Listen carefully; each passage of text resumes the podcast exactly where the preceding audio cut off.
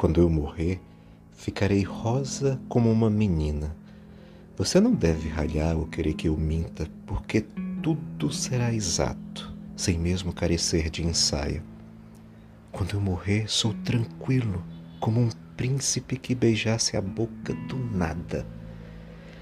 Você vai achar bonito esse quadro de tintas longínquas. Pensarão que sou uma menina, um barco, um pombo. Todo o meu doce virá à tona. Veja, pai, sou um mineral, intacto e sem passado.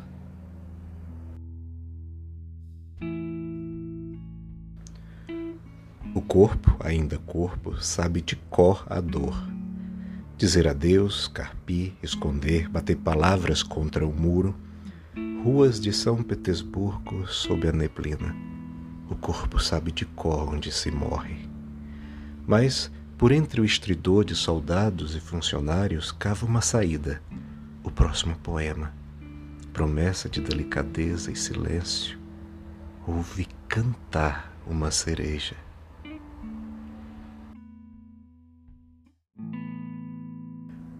onde montanhas não são levantamentos íngremes de terra, onde rios não são cursos de água que se vão lançar no mar, nos lagos, noutros rios. As casas não têm paredes ou teto. Ruas não são vias de acesso, caminhos não vão de um ponto a outro, e os pontos não põem fim, não abreviam, não são lançadas na malha de lã ou nas voltas da linha. Por sua vez, linhas não são fios, nem fibras, nem traços, não há sulcos na palma das mãos. Não há frente de combate. Linhas não são rumos ou normas.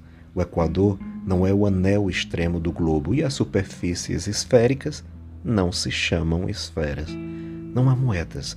O espaço ilimitado, indefinido, no qual se movem os astros, é a Terra enquanto acima das cabeças, pregados pelo horizonte, densos, amarelos, vão jardins em movimento. Venta, há um vento constante, há um canto constante. Pode-se ver a música de terraços, belvederes e torres instaladas para tal finalidade, mundo em que se ganha o que se perde. Toda pedra é pérola onde o amor é entre duas mulheres.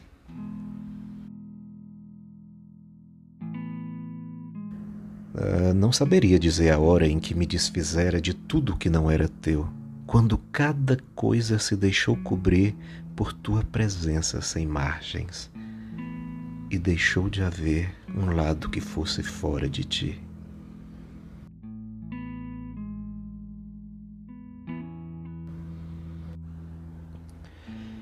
À beira de você, toda paisagem se resume a isto. Nenhuma urgência que seu rosto brilhe, mas ele arde, como se quisesse compensar em luz o seu silêncio. Gastaria a vida assim, a orla do céu que se reflete na água quieta que brota no intervalo entre nós. Demoro-me aqui a roda desse engano, dessa infinitamente triste alegria e quanto mais me sinto afogar, mais permaneço. Se o amador a nadar para fora, prefere morrer na coisa amada.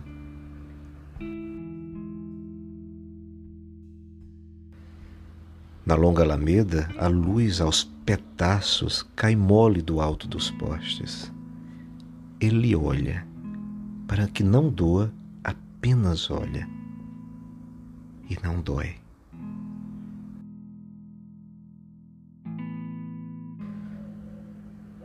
Vejo tudo agora diferente, como se o tempo contra o rio dirigisse e de trás para frente eu descrevesse um livro e cada palavra nele se tornasse livre e me fizesse livre e sílaba a sílaba toda a memória desaparecesse, sumisse. Como se na nossa frente tudo o que fomos um dia, num passe de mágica, evaporasse, num passe de música, num passo, no ar. Hoje, tudo dá-se a ver sem dor, limpo sem um traço de paixão. Os poemas se apagaram e repara, façamos um balanço. De nós, restou não mais do que a folha livre de depois do livro, retrato em branco e branco.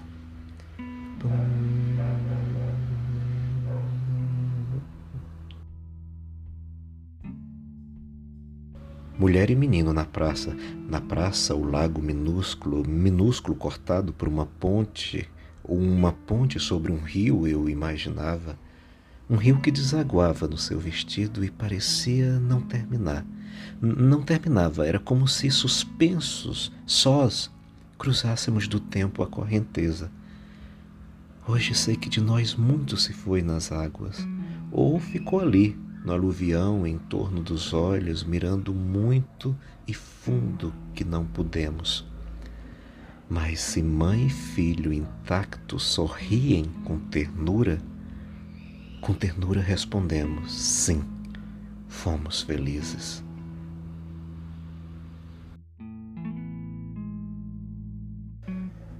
De transformar-se o amador na coisa amada, transforma-se o pescador em peixe, o capitão em arma, em piano pianista, em desastre o equilibrista.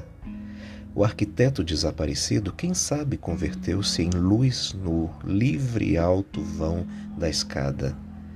E como ela, em espiral, transformam-se em madrugada a namorada, em ácido químico, em mágica o mágico, em livro o bibliotecário, em poeta o poema, o poema em água. E por virtude de muito imaginar, hoje sou você, graça, de ver em mim a parte desejada.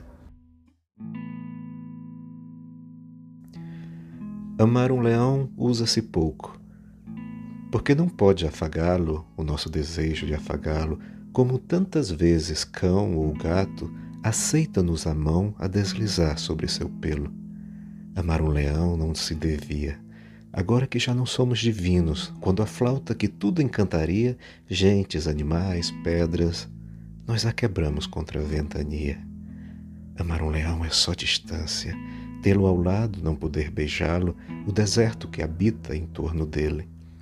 Era mais certo amar um barco, era mais fácil amar um cavalo.